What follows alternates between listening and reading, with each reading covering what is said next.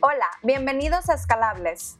Un programa en vivo donde conversamos con líderes que están desafiando el status quo e impactando el ecosistema emprendedor en Latinoamérica.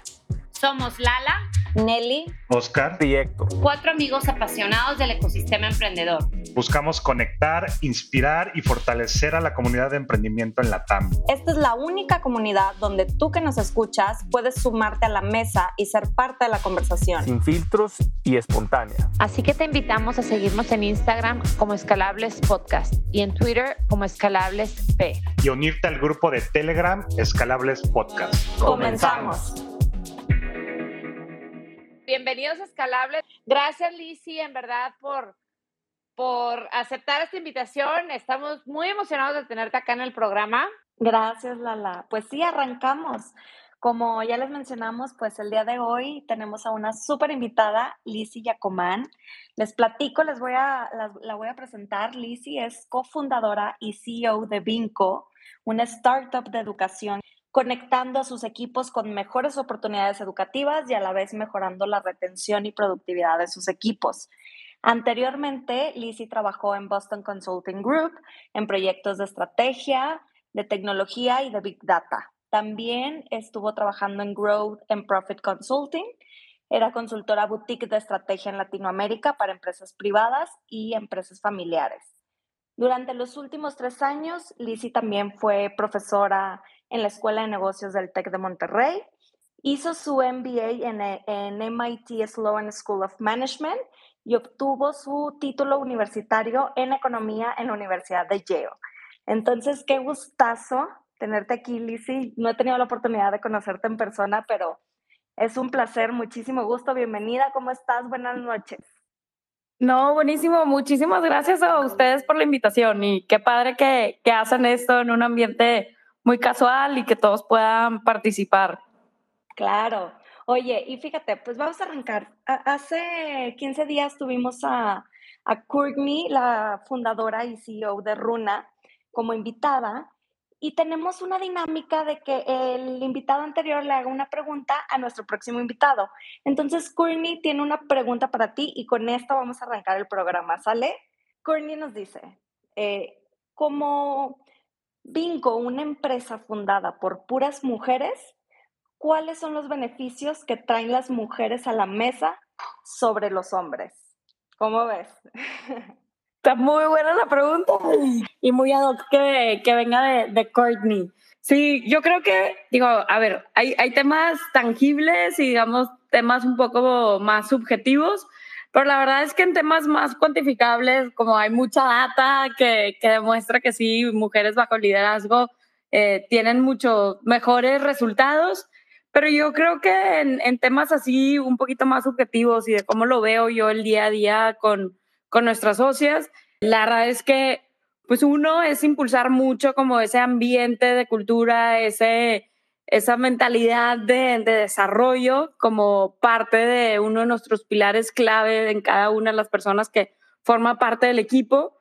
Y, y yo creo que la otra es que, y algo que a mí la verdad es que me llena de orgullo, es que al ser un equipo de tres mujeres fundadoras, atraemos muchísimo talento femenino, ¿no? Y creo que eso pasa orgánicamente, en donde, pues ahorita creo que la última vez que conté era como el 67% de nuestro equipo son mujeres, ¿no? Y entonces está padre ver que, que dentro de Vinco somos un, un outlier que ayudamos a, a reducir ese gap que normalmente existe en diferentes empresas. Lo que están haciendo trasciende de generaciones en generaciones a través de la educación en las personas y eso me parece súper loable, me parece que están haciendo pues de alguna forma un gran trabajo. Y una de las cosas que vemos nosotros y que queremos de alguna forma que nos, que nos puedas platicar, Lizy, en el equipo de que están de alguna forma conformándose o que conformaron entre, comentabas ahorita, las tres founders, si, si nos las presentas así rápido, y un poco cómo, cómo empezaron,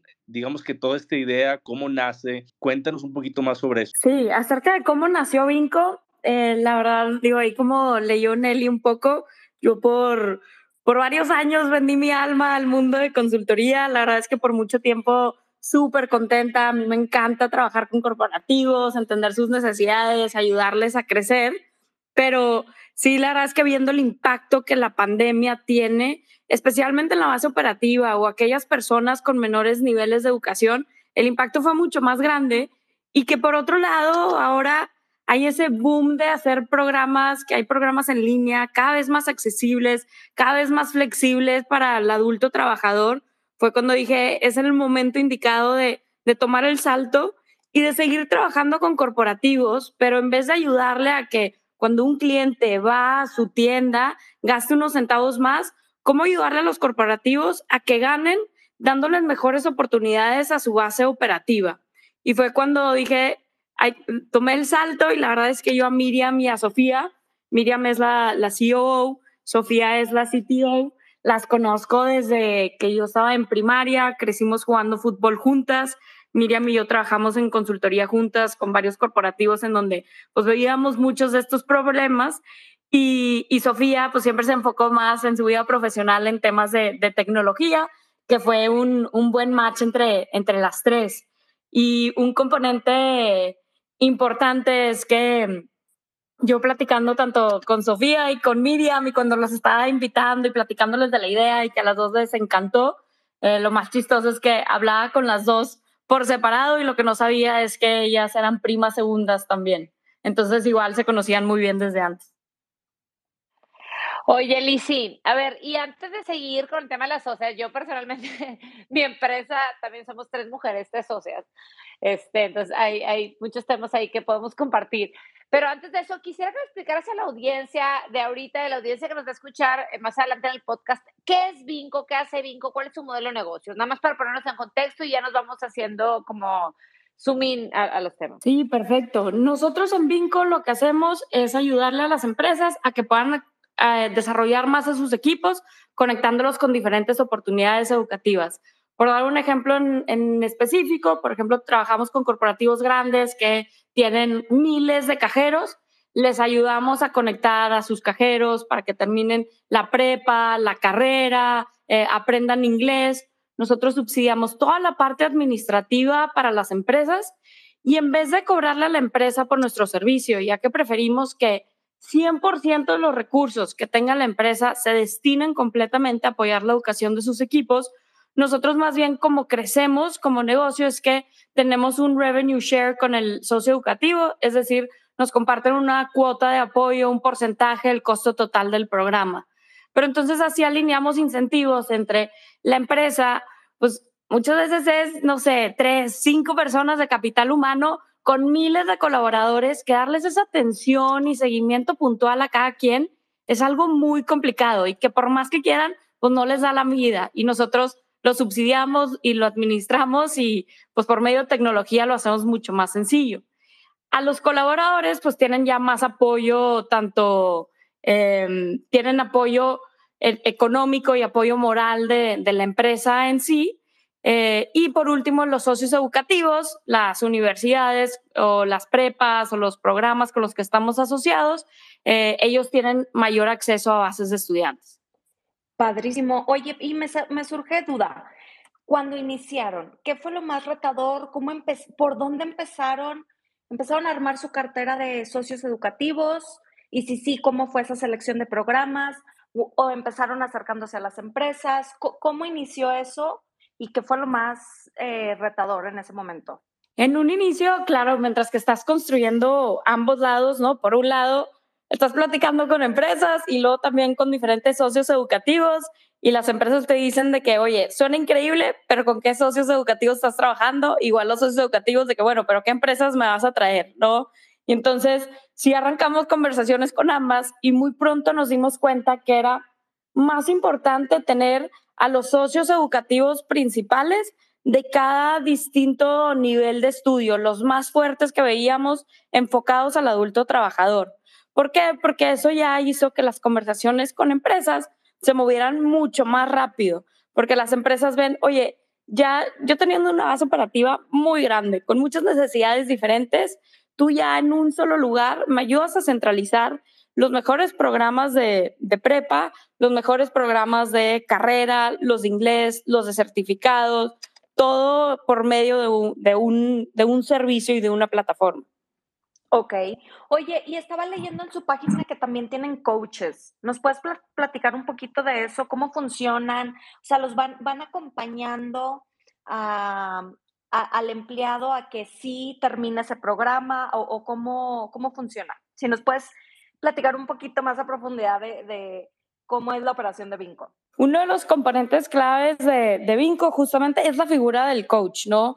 Eh, muchas veces también, digo, por un lado nos volvemos ese brazo derecho para las empresas, para el equipo de recursos humanos, de impulsar la educación de sus equipos, pero luego también a, nivel individual, lo que termina pasando actualmente con, muchos, con muchas empresas es que los colaboradores, si quieren desarrollar o conectar con algún programa educativo, pues hay muchísimos diferentes, ¿no? Y se vuelve pues un proceso difícil, imagínate un cajero, tener que evaluar cuál realmente es el mejor programa para mí, cuál realmente vale la pena la inversión de mi tiempo.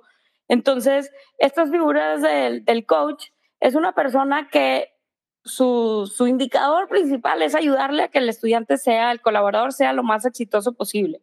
Entonces, alguien que les apoya de principio a fin, tanto en ayudarles a seleccionar el programa ideal para ella o para él, les facilita todo el proceso de registro, de darse de alta con el socio educativo, entender ese beneficio que tenga de, su empresa, pero luego también como es alguien que tiene acceso al progreso del estudiante en, no sé, en una carrera en el Tec Milenio, en la UR o en cualquiera de nuestros socios educativos, es alguien que puede ir viendo como, oye, va súper bien en tus clases, sigue echando ganas, pero también puede ver a veces cuando no se conecta en sus clases, pues tienes que mandar ahí unos notches adicionales para animarles a seguir estudiando y que quien sea que arranque un programa se gradúe. Qué interesante. Oye, y una pregunta, entonces, ¿ustedes les dan los currículums, digamos, a, las, a las, las diferentes posiciones en, en, las empresas para pues, ir avanzando y, y, asegurando que el colaborador cada vez sea mejor? ¿Ustedes crean esa, esa, esos currículums? En la selección de programas hay como tres etapas principales, ¿no? La primera es que nosotros hacemos una, una preselección, ¿no? De cuáles son los socios educativos más fuertes en, en el mercado, disponibles para el adulto trabajador. Eh, ha, estado interesante porque últimamente nos ha tocado que yo creo que nos buscan entre cuatro y cinco socios educativos por semana, queriendo crear una alianza con, con Vinco, ¿no? Pero gran parte de nuestra promesa es, uno, asegurarnos de que conectamos a los colaboradores de empresas únicamente con los mejores programas disponibles.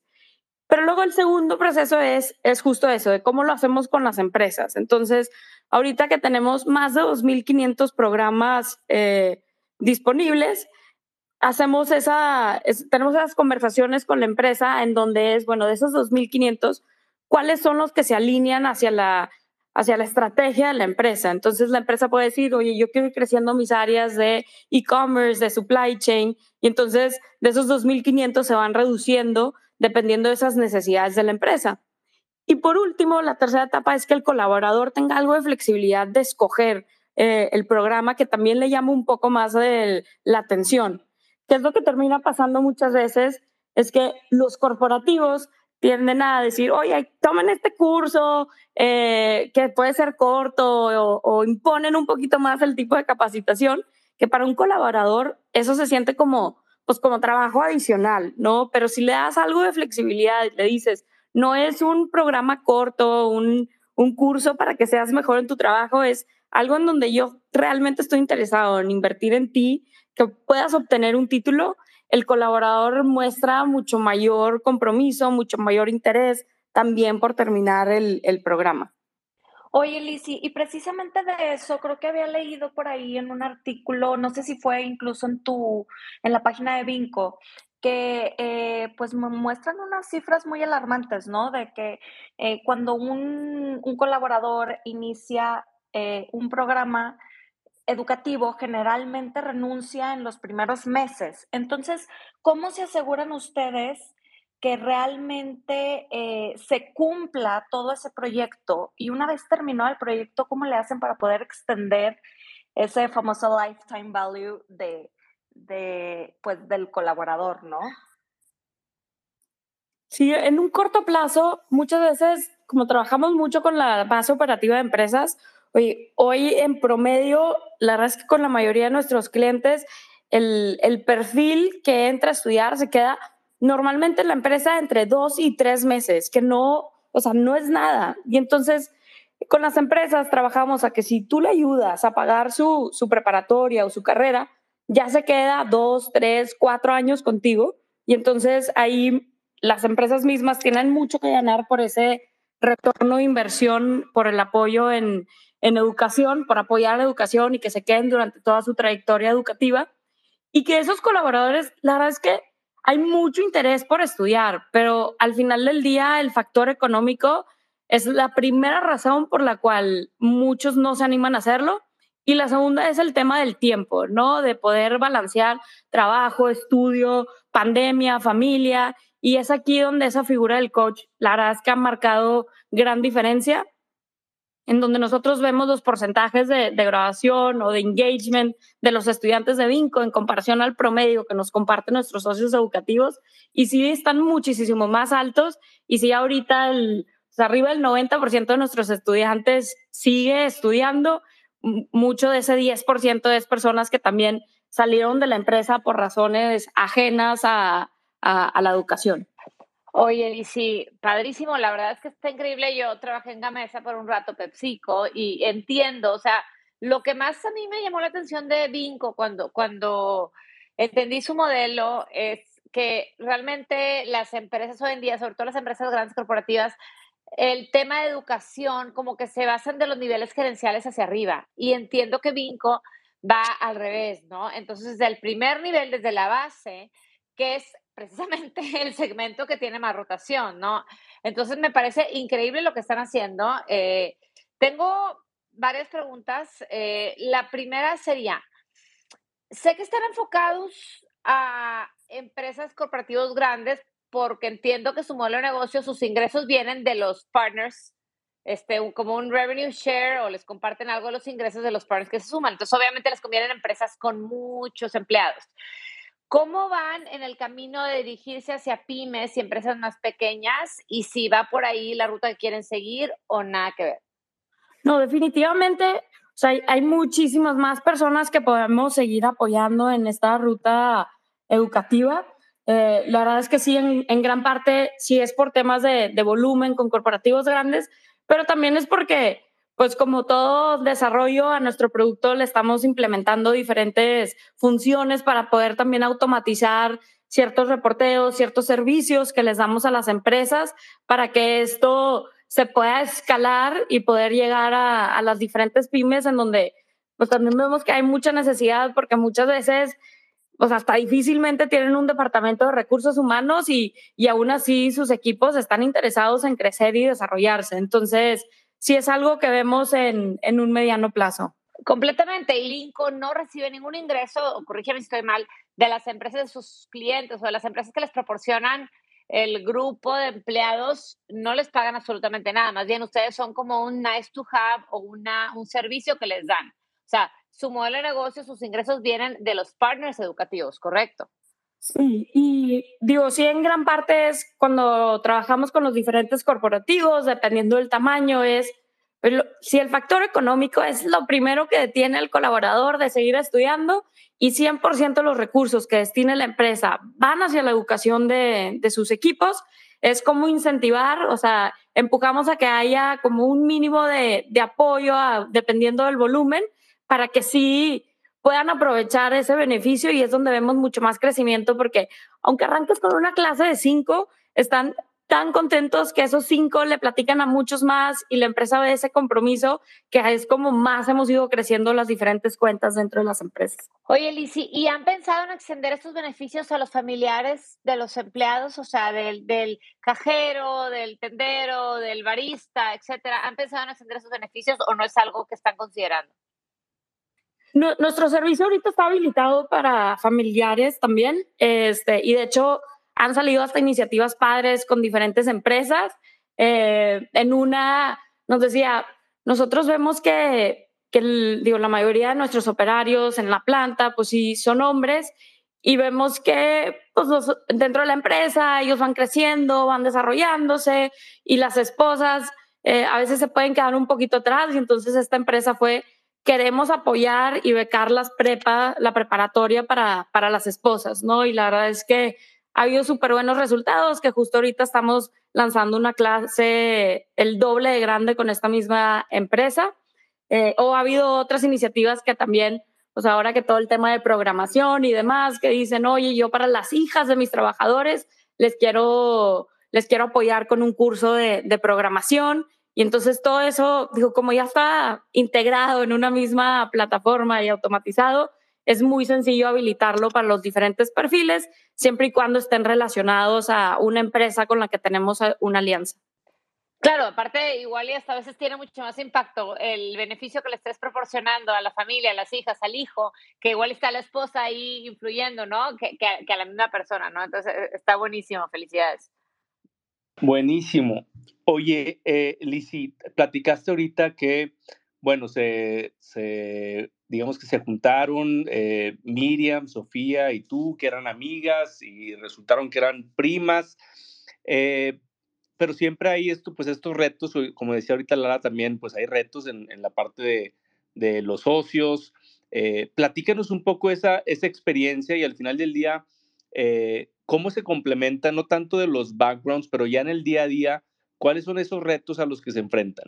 Creo que esto lo voy a relacionar mucho al, al, al fútbol. La verdad es que, como les decía, las tres jugamos, crecimos jugando fútbol y, y creo que está en la misma cancha de fútbol como ya éramos un equipo, ¿no? Porque es bien cañón, digo, Miriam jugaba más como defensa, contención, y es impresionante cómo, eh, o sea, es como bloquea todas, ¿no? No se le escapa ninguna, y entonces es impresionante cuando estamos en una misma reunión juntas y ya ves que te llegan como 30 correos mientras que estás en la reunión, cuelgo y yo no sé cómo le hizo, pero Miriam se multiplicó en tres y hace cuenta que ya contestó todos los correos mientras que estábamos en la reunión. O sea, de verdad es impresionante cómo no se le dan ni una.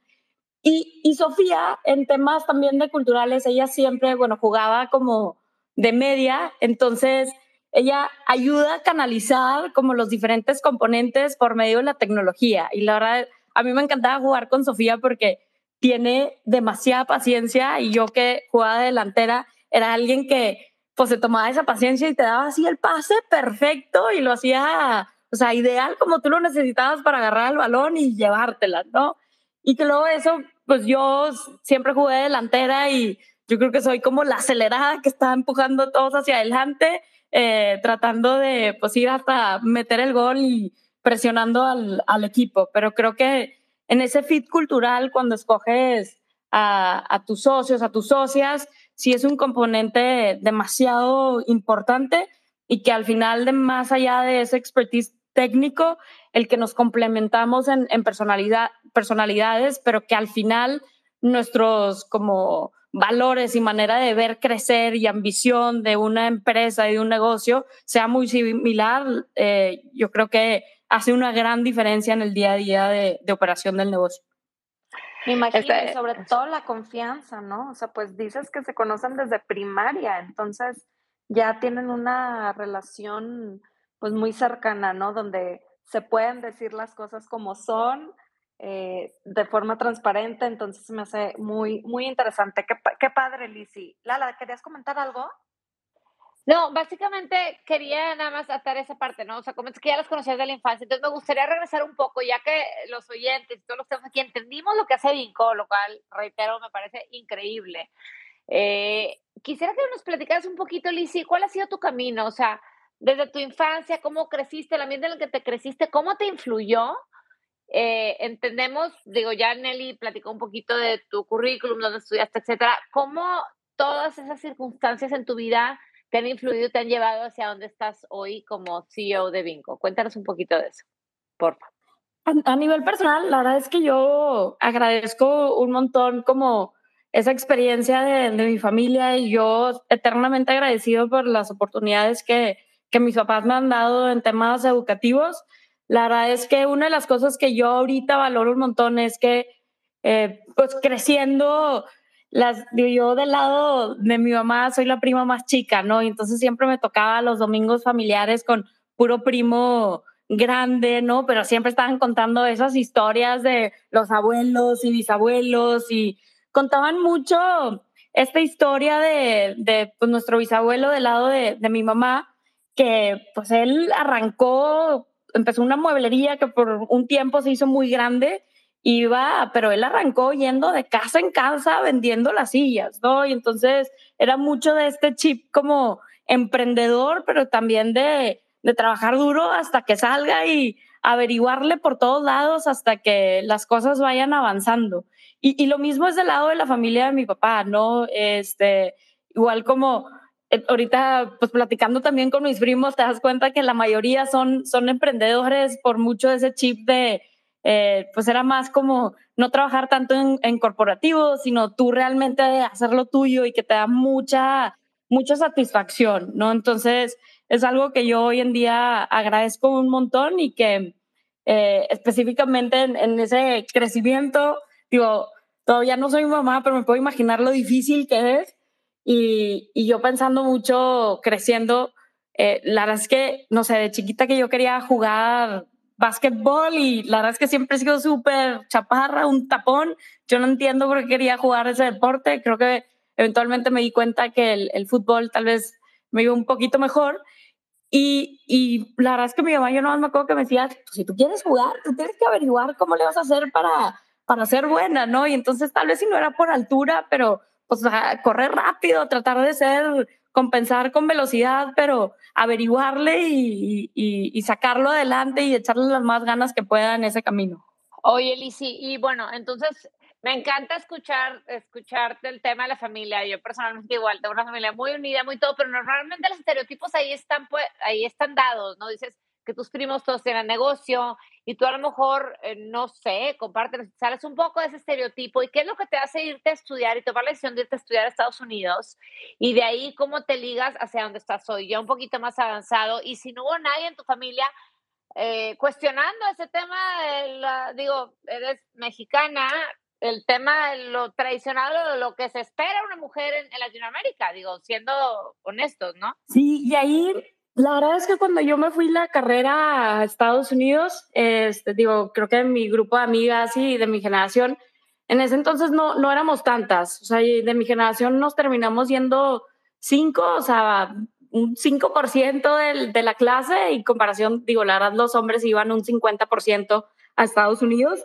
Eh, sí, la verdad es que, pues obviamente fue un proceso difícil, a mis papás no, no les fascinaba la idea, pero al final me, me apoyaba, ¿no? En esas decisiones y sinceramente el hecho de que mi hermano también se había ido fuera a la carrera, como que pues me dio la oportunidad de visitarlo, de ver eh, esas posibilidades que dije, pues vale la pena probar e intentar y ir también a explorar esas otras, esas otras oportunidades.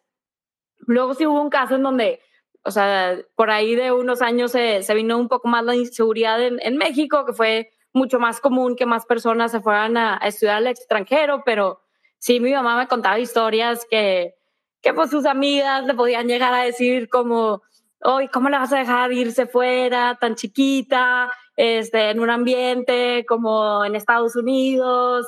Eh, entonces, pues no, no fue un proceso padre, pero la verdad es que en retrospectiva, yo, de hecho, en, en un par de semanas me toca ir a como a una de mis reunions y, sí veo cómo pues después de tanto tiempo ha ido cambiando y evolucionando mi, mi mentalidad, mi forma de ser, las oportunidades que fueron saliendo a partir de eso, que cada vez agradezco mucho más esas oportunidades educativas que, que tuve. Oye, Lizzy, qué, qué padre, digo, sin duda creciste en una familia de emprendedores, como bien lo mencionas, ya lo traes en la sangre, pero eh, confírmame, este es tu primer emprendimiento, ¿verdad? Sí, oficialmente sí. Oye, ¿y, ¿y, hasta el momento ha sido como te lo imaginabas? Híjole, esa es una pregunta súper difícil, pero la verdad es que, o sea, yo hay días que llego a la oficina y la verdad es que, o sea, no me la creo. ¿Por qué? Porque yo realmente siento que Vinco fue, o sea, es un, un perfecto mix entre lo que fui aprendiendo en, la o sea, en mi trayectoria y en esa como misión de vida que quería lograr. Le digo, suena cliché, pero ya es que o sea, te dicen como, no, sí, algún día vas a encontrar como realmente qué es esto que te apasiona. Claro, eh, sí. Y, y, encontrar, pues digo, qué padre que te apasione algo, pero al final tiene que ser eh, un, un, negocio, ¿no? Y al final tienes que crecer. Y, entonces, creo que Vinco es un buen mix de eso porque, por un lado, a mí me encanta trabajar con corporativos. Yo de verdad es que consultoría y todo tema de estrategia lo disfruté muchísimo. Eh, mis últimos proyectos en consultoría fueron más enfocados en, en, temas de tecnología que me encantaron y me ayudaron muchísimo a lo que estamos haciendo ahorita. Eh, siempre, obviamente, he sido apasionada por la educación. Desde que tengo memoria, eh, me ponía o hasta darle clases entre mis Barbies o darle clases de inglés a los lo que se pudiera.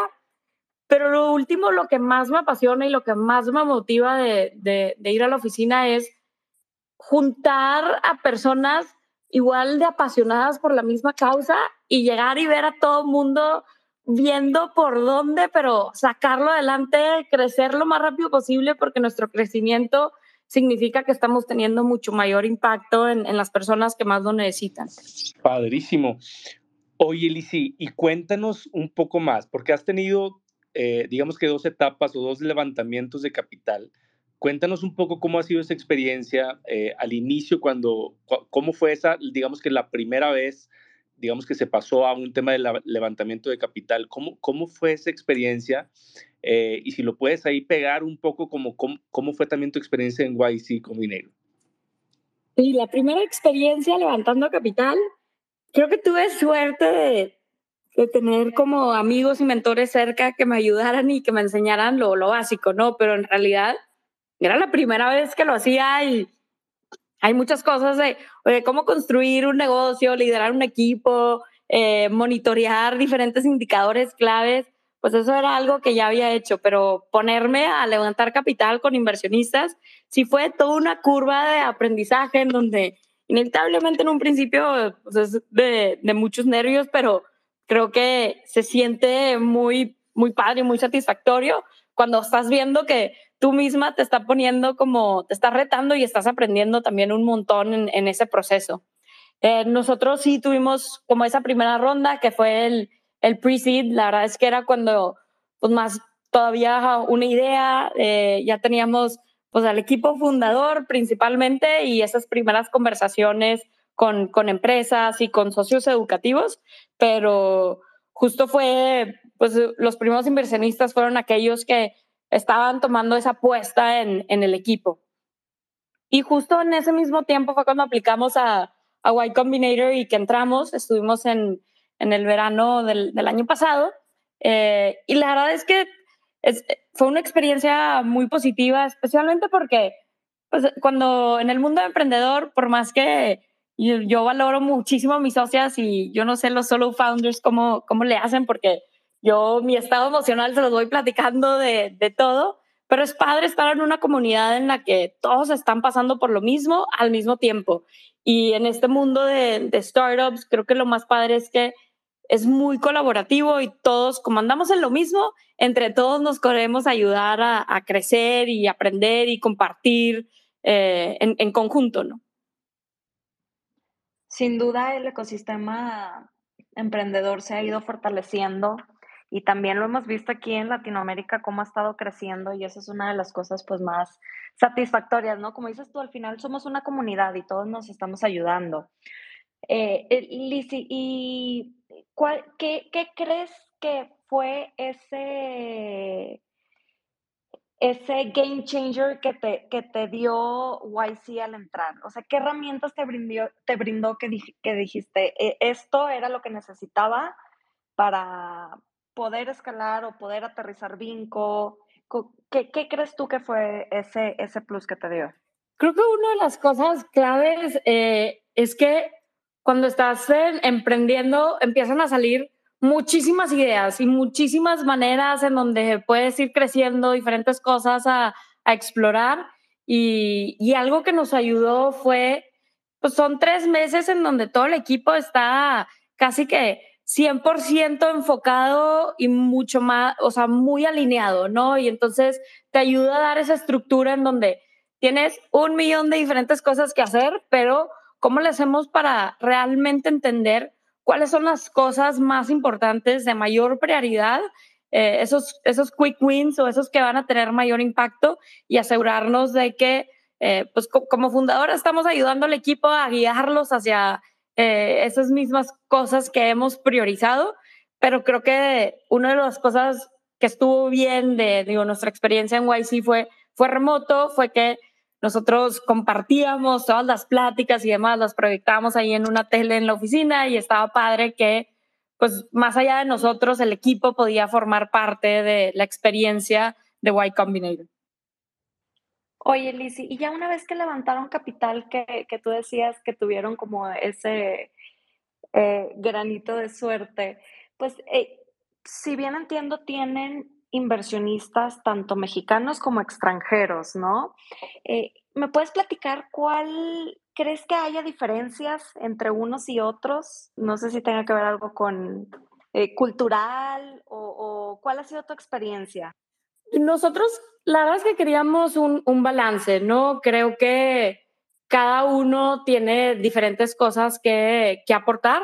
Eh, la verdad es que nosotros en, esta, en esa ronda de inversión lo que sí queríamos es contar con inversión de fondos de, educación, que tuvieran mucho más expertise en temas de EdTech a, a nivel global, que fue cuando pues sí tratamos de priorizar conversaciones con estos fondos de, de tech y sumamos a Reach Capital, a Learn Capital, pero al final del día, ese es un tipo de expertise que, que ibas a tener y poder estar como rebotando ideas con ellos acerca de, de qué funciona también en otros mercados de desarrollo es muy bueno, pero nosotros en Vinco, pues gran parte de lo que hacemos es estar conectando constantemente con corporativos locales, con universidades y socios educativos locales. Y la verdad es que ahí eh, nuestros inversionistas locales han sido los que más han hecho esa, esa diferencia por abrirnos más puertas con, con estos corporativos eh, para que se sumen como clientes o los socios educativos para que sean nuestros socios. Oye, Lisi, y hablando, ya que estás hablando de conexiones, que los inversionistas hacen conexiones con futuros socios, actualmente Vinco, tus socios comerciales, o sea, las empresas a las que les da servicio, ¿en qué países están y hacia dónde quieren ir? ¿Dónde se quieren centrar? Nuestro enfoque principal ha sido México, dado que es un mercado grandísimo, pero ya actualmente tenemos estudiantes también de, de Colombia, de Brasil, de España y creo que recientemente se sumaron unos de, de Chile.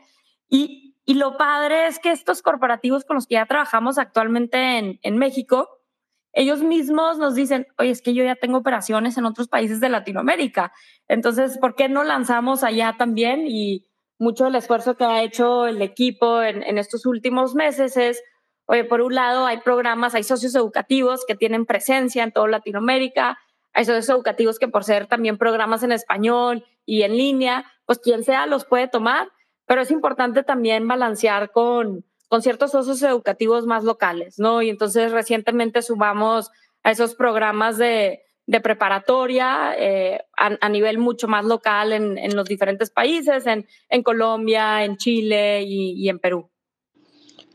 Ah, padrísimo el crecimiento. Oye, Lizzie, y una, y una pregunta al final del día, eh, pues que, que, de alguna forma hay que hacer. Eh, hay muchas universidades y programas de alguna forma establecidos, ¿no? Eh, universidades que llevan décadas, etcétera ¿Cuál es la gran ventaja, si tuviéramos que decir, por qué al final del día es mejor con Vinco ir a, a, capacitar, a, a, a, hacer mejor a los colaboradores? ¿Cuál sería esa gran, gran diferencia? Sí, nosotros lo que vemos es que difícilmente un socio educativo, una universidad, va a ser el mejor programa de todas las necesidades que tenga un corporativo grande o que tenga una fuerza operativa muy grande. Entonces, por medio de Vinco es no solamente con una sola universidad, nosotros te conectamos y estamos constantemente evaluando cuál es el mejor programa eh, y en qué institución están. Entonces, si es la necesidad de temas de supply chain, puede ser más un socio educativo, pero en temas de marketing digital va a ser alguien más, ¿no? Y, y puede ser hasta no en México, puede ser el de Argentina el mejor programa para conectar al equipo acá en México. Como Platzi, ¿no? Creo que ustedes trabajan con Platzi, que es colombiano y educan a gente de todos lados, ¿no? En un segmento. Sí, y Platzi es uno de nuestros socios educativos que tiene ciertos programas muy buenos en temas de programación, también en temas de emprendimiento, eh, y hay otros socios en donde pues, son más fuertes en, en, otro tipo de, de, oferta académica. Ándale, perfecto. Oye, y ahora, eh, pues el mundo de, de, de EdTech, de alguna forma, pues está cambiando también en términos de modalidades, microcréditos, experiencias de alguna forma vivenciales, todo esto, ¿cómo, cómo revoluciona todo esto lo que están haciendo? ¿Es, eh, ¿Lo ves como una ventaja el poder incluir todo esto de diferentes modalidades o cómo lo ves desde Vinco? Que justo más allá de, pues sí, son diferentes programas educativos, también tienen diferentes modalidades, ¿no? Y cada colaborador tiene diferentes maneras de aprender que le funciona mejor.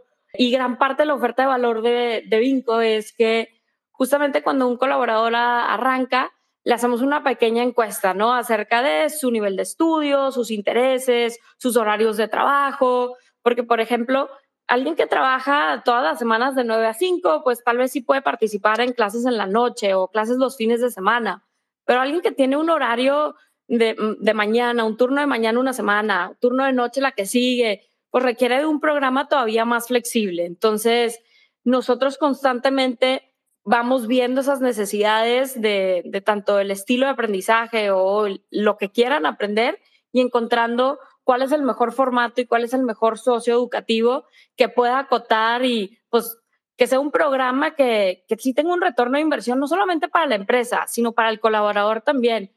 Porque dado que nosotros vamos más, trabajamos más con mandos medios hacia abajo, oye, para un, para un cajero la inversión en tiempo o sea, más allá de la inversión financiera, también es mucha inversión en tiempo en donde muchas veces tienen uno, dos, a veces hasta tres trabajos y que puede ser que pues, todavía tienen que balancear familia, trabajo, vida social, pandemia. O sea, si realmente el programa con el que les ayudemos a conectar y que los estemos motivando para que obtengan su título sea el programa que mayor valor les, les va a dar. Y algo que vemos mucho es que pues cada vez salen más programas y hay muchísimos y es tanto que dices, pues cuál realmente es el mejor. Entonces nosotros estamos monitoreando también eso, esa información acerca de cómo se ve un colaborador antes, durante y después de tomar un programa educativo para saber a qué perfiles les podemos hacer eh, ciertas recomendaciones de ciertos programas y que sí les dé ese retorno de inversión, pues tanto financiero, pero también como en tiempo. Totalmente. Oye, Lisi, ¿y, ¿y, tú que estás en la industria de EdTech, qué ventajas ves en las EdTech versus otras industrias?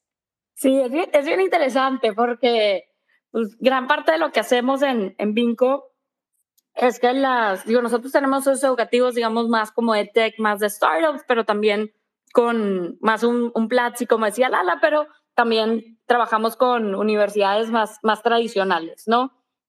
Y la verdad es que pues los EdTech sí tienen mucho más presente todo este tema de, de data, de, de, tecnología, de que se pueda compartir información mucho, pues de manera mucho más automatizada, eh, que las universidades le están invirtiendo cada vez más, pero sí como pues nuestros socios educativos, parte del compromiso es que nos compartan información acerca del progreso del estudiante, porque el coach lo, lo ve para pues para motivarle y, asegurarse que sea exitoso y porque también es información que le compartimos a la empresa para asegurarnos de que se está, se está aprovechando el programa educativo. Con la CETEX sí hemos visto que pues todo esto fluye un poquitito más rápido y se integra mucho más rápido, pero hay muchísima disposición también de las demás universidades para, pues para seguir invirtiendo en estas tecnologías y que se integre lo más fácil posible, porque al final todos vamos sobre el mismo incentivo y sobre la misma visión de que queremos que más personas estudien y que sean exitosos. Y si yo te quería preguntar algo, eh, la verdad es que la historia de Vinco es muy corta. Ustedes, si mal no me equivoco, corrígeme, empezaron en diciembre de 2020, o sea, hace nada. En plena pandemia, tres amigas que se conocían desde la infancia, dos de ellas que ya habían trabajado juntas en consultoría y la otra con un proyecto en común. Eh, deciden arrancar Vinco, rápidamente, seis meses entran a YC, levantan capital, porque YC obviamente es una entrada levantamiento de capital. Eh, la, familia que te apoya, el, el, sueño de educar, que, que, te gusta, que te apasiona, lo cual está increíble, dedicarte a lo que te gusta y tienes todas las bases. Eh, pero en este camino, corto sin duda, estamos en 2022 apenas, pues seguramente hay, hay, hay, temas que luego a veces no nos gusta hablar mucho, ¿no? Y empiezas a estar en el spotlight eh, ahorita se hace mucho los emprendimientos, todo el tema de PR y levantamiento, etcétera. Quisiera eh, que nos compartieras un poquito acerca de esos momentos en los que dices, ay, güey, o sea, esta piedra que se me cruzó, esto que pensabas que no, o, o el, sí, o algo en que dudas de ti misma, o sea, compártenos un poquito esos momentos de que dudas de, del negocio, del modelo y, y, y, qué haces, qué es lo que te sigue continuar, ¿no? O sea, porque sin duda me imagino que en ese camino corto, debieron, deben haber habido muchos retos. Definitivamente, y no, no es nada fácil. Al final es, eh, pues es toda la responsabilidad de asegurarte de, de seguir constantemente creciendo, de mantener a un equipo motivado. O sea, sí, por mucho lado dices, es, es bonito, ¿no? El, el, negocio enfocado en educación, enfocado en, en, impacto, pero a veces hay que hacer cosas que igual y tal vez no, no nos encantan y como pues todo eso, seguir haciéndolo con muchísima motivación para asegurarnos de que los resultados salgan. Eh, pero sí, sí, definitivamente hemos recibido diferentes, hemos tenido diferentes retos. Creo que al final el levantamiento de capital salió, pero no, no fue nada fácil, ¿no? Aunque estés por parte de, de Y Combinator, estás al mismo tiempo hablando con inversionistas con 400 otras startups que ahorita creo que el batch size ya es todavía más grande. Y esos son únicamente en ese mismo tiempo con las de Y Combinator. Hay muchísimas otras, ¿no? Y entonces tú tienes que estar constantemente platicando acerca de por qué con el crecimiento que tienes vas a seguir creciendo todavía más exponencialmente y pues es difícil, ¿no? Porque todo el tiempo estás ahí, todo el mundo te está cuestionando el modelo y por qué no va a funcionar y estás con pitch tras pitch tras pitch y siempre tienes que mantener la energía súper alta. Yo terminaba, o sea, la verdad, drenada, ¿no? Y pues en ese mismo tiempo también tienes que estar operando. Entonces, creo que aquí el hecho de ser tres socias ayudó en donde yo por lo menos por dos, tres semanas me pude desconectar poquitito para estar teniendo todas estas llamadas de de levantamiento de, capital, pero pues aún así es, es duro, ¿no? Que eh, hay muchas personas que dicen, digo, me encanta la educación, me encanta el equipo, me encanta el modelo, pero sí también un gran componente es que se, se crea que las empresas en, en Latinoamérica realmente quieren desarrollar a su base operativa, que muchas veces, por más que muchos sí tienen muchos programas, hay muchos que siempre lo han enfocado únicamente a mandos medios hacia arriba y, y que cuando platicas con los perfiles, pues están enfocados en, ah, tienen convenios con las universidades de Estados Unidos y como que pensando en los programas para ellos y es, no, o sea, es cómo ayudarle a que terminen la prepa, la carrera, los, los, tu base operativa, tal vez programas no, o sea, más accesibles para, para ese perfil, ¿no? Y no los programas con un Stanford o un MIT que no es el giro de lo que hacemos. Claro, claro, claro. Me encanta, Liz, y todo lo que nos compartes. Oye, veo que eh, Carla López se acaba de unir aquí a la mesa de conversación. Tiene una pregunta para ti. Entonces, Carla, bienvenida. Qué gusto tenerte por acá. Adelante. Gracias, Nelly. Y gracias, Lizzy. La verdad, muy interesante todo lo que nos comentas. Fíjate que yo tengo una pregunta. ¿Cómo te ha ido en el tema donde llegas a las empresas a ofrecerles este servicio? Porque creo que en el tema de la educación están un poco a veces como no tenemos tiempo o ah, no voy a invertirle en esto porque hay otras prioridades en la empresa. O sea, no sé por qué mencionan como que la educación no es una prioridad o solamente tienen una problemática y solo quieren como que tapar con un curso o con una conferencia esa problemática.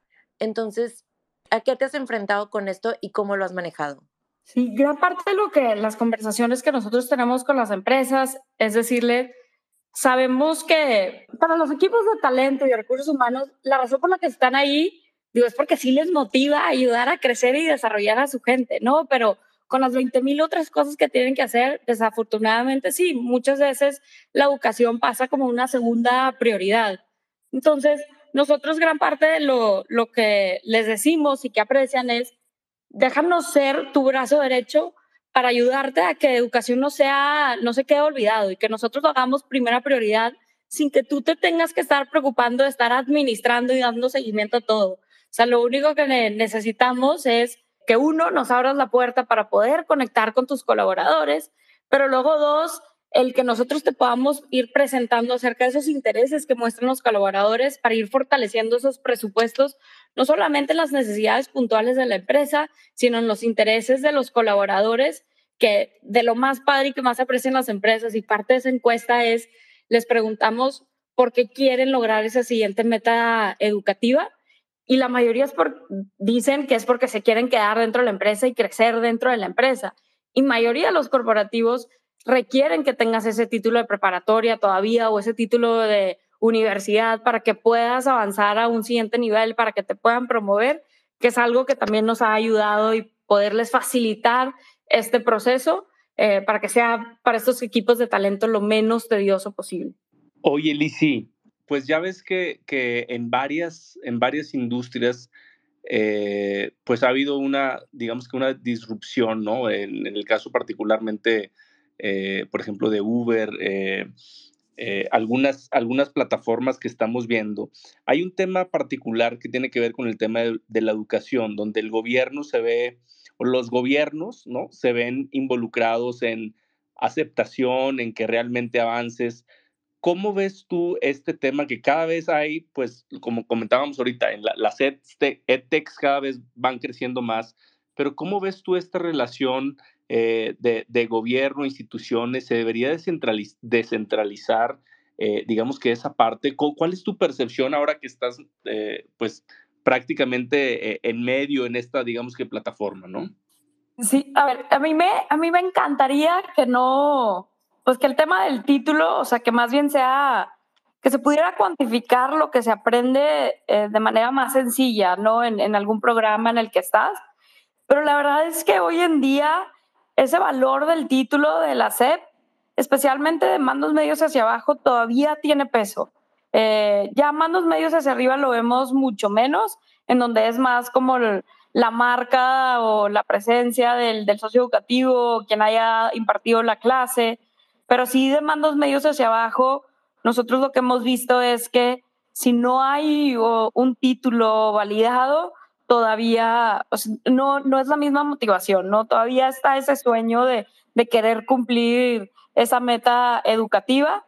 Eh, sí, en gran parte, como dices, oye, entonces sí realmente serán los mejores programas para, para los colaboradores.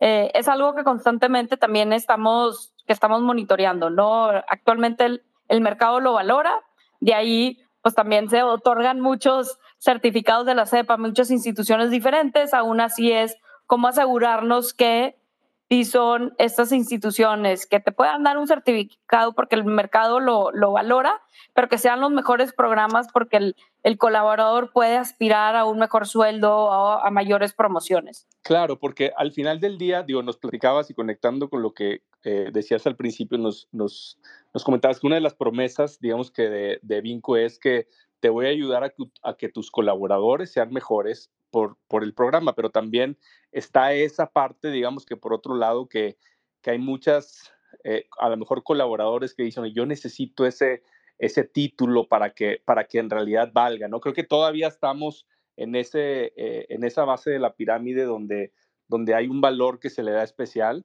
y no tanto al skill que realmente desarrollaste, ¿no? Sí, el, el objetivo es encontrar, pues, al final tienes que encontrar, lo que hacemos es encontrar ese sweet spot entre lo que necesita la empresa y lo que quiere el colaborador.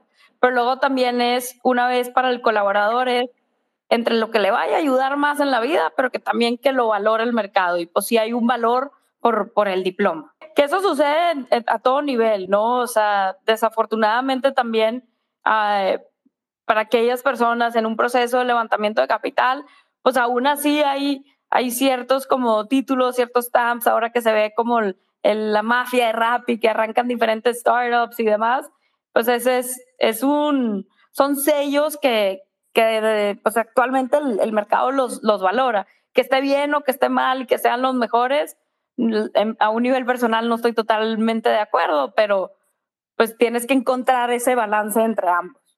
Claro, buenísimo y padrísimo lo que están haciendo de conjuntar pues eh, y estar pues de alguna forma de manera constante buscando a esos socios de negocio para poder ayudar a los colaboradores a, pues al final del día a ser mejores en ese balance. Padrísimo lo que está haciendo Vinco.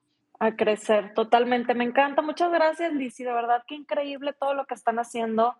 Muy interesante y estoy segura que todavía les falta mucho camino por recorrer y, y, van a crecer de forma muy exitosa. Entonces, ya para ir cerrando, quiero que nos platiques ¿Cuáles son esos siguientes pasos para, para Vinco? Sí, nosotros digo, ahorita mencionaba un poco acerca de ese crecimiento más allá de, de México.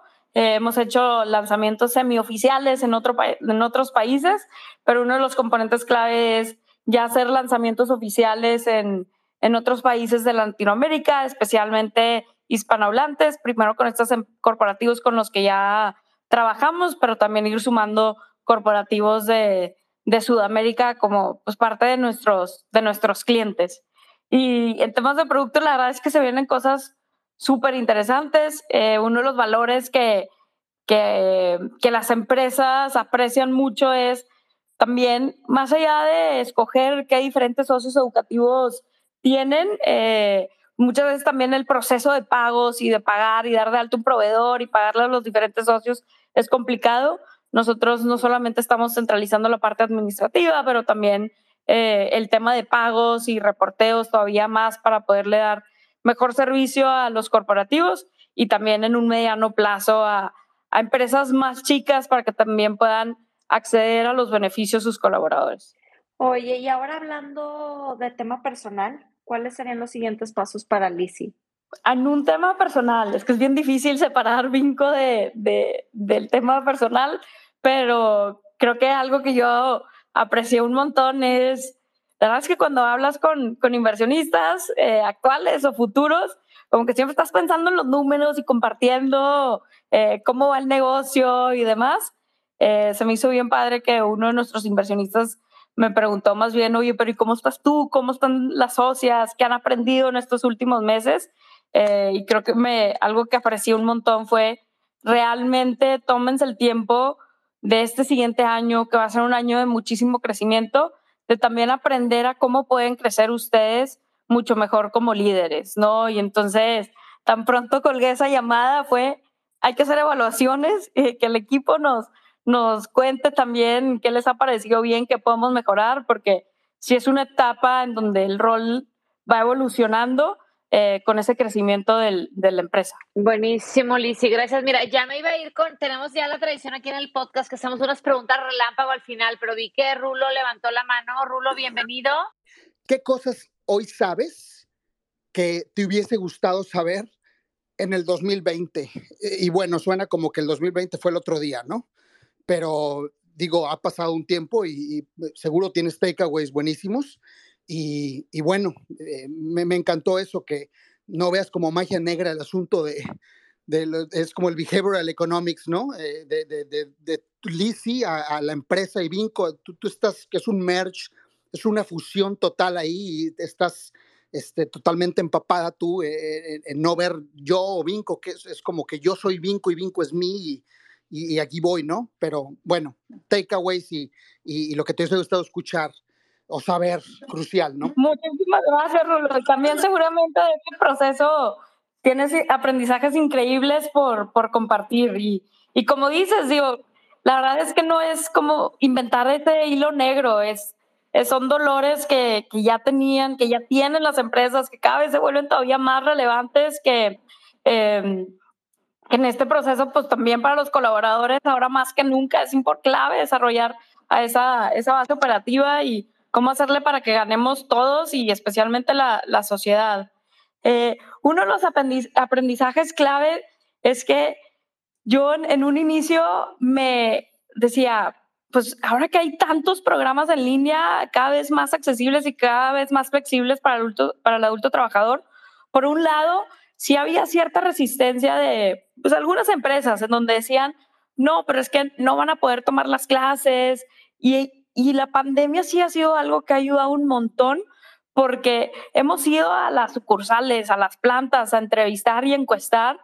Y, sí, los porcentajes de número de personas que tienen acceso a Internet, que tienen acceso a algún aparato en donde puedan llevar sus clases en línea para hacerlo más flexible y que puedan ir en, en otros horarios, eh, eh la adopción o sea, ha sido muchísimo más alta de lo que pensábamos y regresamos con las empresas y al revés, las empresas dicen, bueno, yo no tengo problemas si se quedan después del trabajo a tomar sus clases aquí o les habilitamos el, el salón de capacitación para que tomen sus clases. Ha habido muchísimo más apertura. Y luego otro aprendizaje es que en el tema de, pues cada vez sí hay más contenido, pero pues ya es, es, tanto el contenido que cómo asegurarte de que sí sea ese contenido de valor, ¿no? Y eso es algo que hemos venido platicando, pero pues al final del día, no importa que, o sea, vemos que hay muchos socios educativos o muchas edtechs que es, sacas mil cursos a la semana, ¿no? Y, y son muchos, pero al final del día, pues cómo realmente vamos a encontrar cuál genera mayor valor. Y entonces, por eso nosotros hemos priorizado, digo, como a los seis meses de arrancar Vinco fue, hay que priorizar el realmente poder cuantificar y por realmente poder ver cuáles van a ser estos programas que son más fuertes y que le están dando mejores resultados. Porque en un corto plazo es, es, padrísimo que más personas estudien, pero en un mediano plazo es todo el equipo que estudió, pues tú tiene que haber estudiado algo que le haya ayudado en su carrera y que le haya ayudado a la empresa para que esto sea sostenible eh, en, en, un largo plazo. Y, y, por último, creo que como startup de, de tecnología, eh, es bien interesante cómo la mayoría de las startups decimos, no, es que batallamos mucho en, en encontrar talento, eh, especialmente tecnología. Para los corporativos es todavía más difícil. Eh, nosotros como startup pues lo, lo vendemos de o sea, es un, digo, en nuestro caso tal vez hasta un poquito más fácil por ser de educación, de impacto y demás, pero hay otros de otros giros. Eh, pero para un corporativo, pues no puede venderte este, esta cultura más innovadora, tal vez a veces un poco más tradicional, que se vuelve más difícil encontrar ese talento de, pues mandos medios hacia arriba. Entonces, tienen, sienten más, cada vez más esa responsabilidad de, pues tengo que yo desarrollarlo internamente y tengo que encontrar las maneras de que fácilmente pueda ayudarle a esta siguiente capa a que crezca y que me ayude a mí a seguir creciendo como, como empresa. Oye, Lizy, justo ahorita que estabas hablando de talento, ¿cuántas personas hay en el equipo en Vinco? Actualmente somos 30 en el equipo eh, y creo que es algo que me encanta presumir, pues que el, el 67, es que entraron tres la semana pasada, entran dos la siguiente semana pero lo último que conté, casi 70% somos mujeres eh, y, y, creo Eso. que ha estado padre, pues sí, ser un imán de atraer talento uh, femenino. ¡Qué padre! Buenísimo, muchas felicidades, Lizzy. Oye, pues ya para cerrar, que ya nos quedan muy poquitos minutos, eh, vámonos a preguntas ya de cierre, un poquito más personales. Eh, platícanos, ¿tienes algún hobby y pues sí me gusta jugar fútbol. De hecho, todavía juego fútbol con una de mis socias. Eh, cuando puedo ir, estamos en esta liga de intramuros. Oye, posición, ¿qué posición eres? Delantera todavía, pero ya no corremos como antes. ¿Cómo, Lizy? Si estás bien joven, ¿cuántos años tienes? No, no, no, ya no tanto, ya tengo 32. ¿A qué equipo le vas? Le voy a Rayados y digo, pues soy de Monterrey.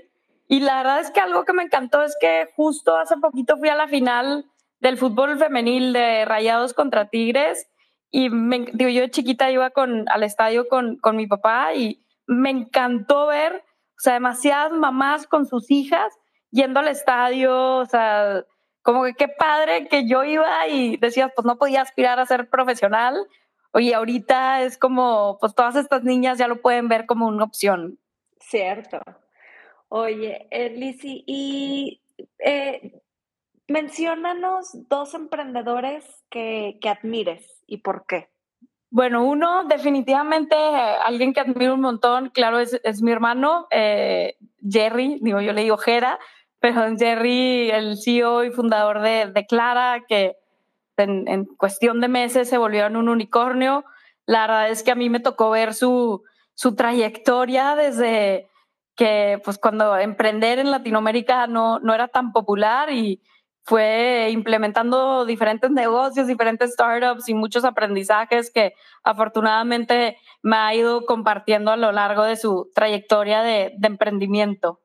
Este, y luego en temas, la verdad, digo, ahorita en un principio platicamos acerca de Courtney, la verdad, fue de las primeras mujeres founders con las que conecté y me encanta su apertura por seguir apoyando a más founders, mujeres en, en este proceso y, y, ha estado padre porque es un grupo relativamente chico todavía en donde todas nos queremos ayudar entre sí y, y creo que Courtney ha hecho súper buena labor en ayudarnos también a conectar en, entre nosotras. Sí, no, me encanta la labor de Kearney. Ya le, ya hemos tenido aquí dos veces antes de que Escalables en vivo, antes de que lo grabáramos para podcast y ya en el podcast que ya lo vamos a sacar pronto. Entonces, este, mira, qué, qué curioso que es una de las emprendedoras que admiro y es la que le tocó hacer la pregunta inicial de, de esta sesión. Oye, Lizzy, y mira, tenemos aquí un, este, una sección que agregamos hace ya varios meses. Son preguntas relámpago. Te voy a hacer unas preguntas rapiditas. Me tienes que contestar lo primero que te venga a la mente. ¿Listo? Va, perfecto. A ver, ahí te va. Bueno, esta está más o menos, no, no, está tan tricky, pero a ver, libro favorito, ¿cuál es? Born a Crime, el de la historia de Trevor Noah. Súper agradable leerlo. Ok, ¿en qué trabajo serías malísima? Si el peor trabajo que te pudieran dar. Híjole, pues en un trabajo en el que estuviera yo sola todo el tiempo como metiendo información a algo y que no pueda socializar con gente. O sea, no sé exactamente qué sería, pero a mí me gusta estar constantemente conviviendo y interactuando con más personas y rebotando ideas. Ok. ¿Eres de WhatsApp o de email? Email, y aquí mi equipo sabe que entre más bonito y más estructurado el correo, más feliz me hace. O sea, o sea, los grupos de WhatsApp no los pelas, los tienes en silencio. La verdad, la verdad, sí. Es, es que no, no me he podido organizar. Está bien, está bien. ¿Cuál fue tu última búsqueda en Google? Mi última búsqueda en Google. Sincera. Híjole. O alguna que recuerdes así random, lo que más seguido buscas en Google. No sé, se me hace que la verdad es que no está tan emocionante, pero creo que es como un fondo con el que hablé hoy de que a ver quiénes son, con quién voy a hablar. Válido, bien. ¿Qué habilidad te gustaría desarrollar personalmente? Híjole, me encantaría poder tener, o sea, todavía mucho mejor memoria eh, de que mi mente estuviera organizada así como mi mail, en donde ay, necesito sacar esto, que nada se me olvide. Oye, ¿eres early bird o night owl? No, night owl 300%. Wow, mira, así toda la gente que hemos tenido acá son más, o dicen ser más tempraneros. Interesante. No, yo ya me acepté como soy, que soy nocturna y las mañanas no, no funcionan. Está bien. ¿Algo que te gustaría que la gente supiera de ti que normalmente no sabrían? Híjole, esas son de las más difíciles. Este. No, digo, me recuerda mucho de las que compartías cuando estabas en ambientes con internacionales. Eh, como crecí comiendo todo con ketchup, soy una burla de que nunca le he hecho nada a salsa y he batallado porque me pica todo demasiado fácil. Ok, está bien. Oye, qué padre, Lizzy. No, pues mira, la verdad es que te agradecemos demasiado. Esperemos que hayas disfrutado esta, esta charla entre formal e informal. La verdad es que sabemos que el tiempo es lo más valioso que tenemos, entonces estamos súper agradecidos porque porque nos hayas compartido tus experiencias, tu momento, todo lo que has vivido en el crecimiento de Vinco. La verdad es que yo personalmente te admiro, soy una apasionada de la educación, me parece increíble lo que estás haciendo y personalmente, eh, mis, tanto en mis emprendimientos como en la empresa familiar, como en mi vida profesional para Gamesa, entiendo lo que es esa bronca de rotación que se tiene en, en, en, el tema del personal de primer nivel. Entonces, en verdad te auguro el mayor de los éxitos. Me parece increíble lo que están haciendo. Muchísimas gracias por estar aquí, Lizzy. Y pues te mando un fuertísimo abrazo. En verdad, gracias. No, muchísimas gracias a ustedes. La verdad, qué increíble. Digo, también entiendo que el, el, el Escalables lo arrancaron en pandemia, entonces de verdad, muchísimas gracias por crear esa comunidad y esos lazos en una época en donde pues todos estamos remoto y seguir fortaleciéndolo, ¿no? Mil felicidades también. Gracias, Liz, y gracias por tu tiempo, por compartir. Muchas felicidades a ti y a todo el equipo de Vinco y que sigan los éxitos. Es un placer. Qué gustazo coincidir. Gracias, por, escucharnos. Recuerda que estas pláticas se graban en vivo a través de Twitter Spaces, donde tú puedes participar y ser parte de la conversación. No pierdas la oportunidad de platicar con nosotros. Síguenos en Instagram y en Telegram como Escalables Podcast y entérate de quiénes serán nuestros próximos invitados.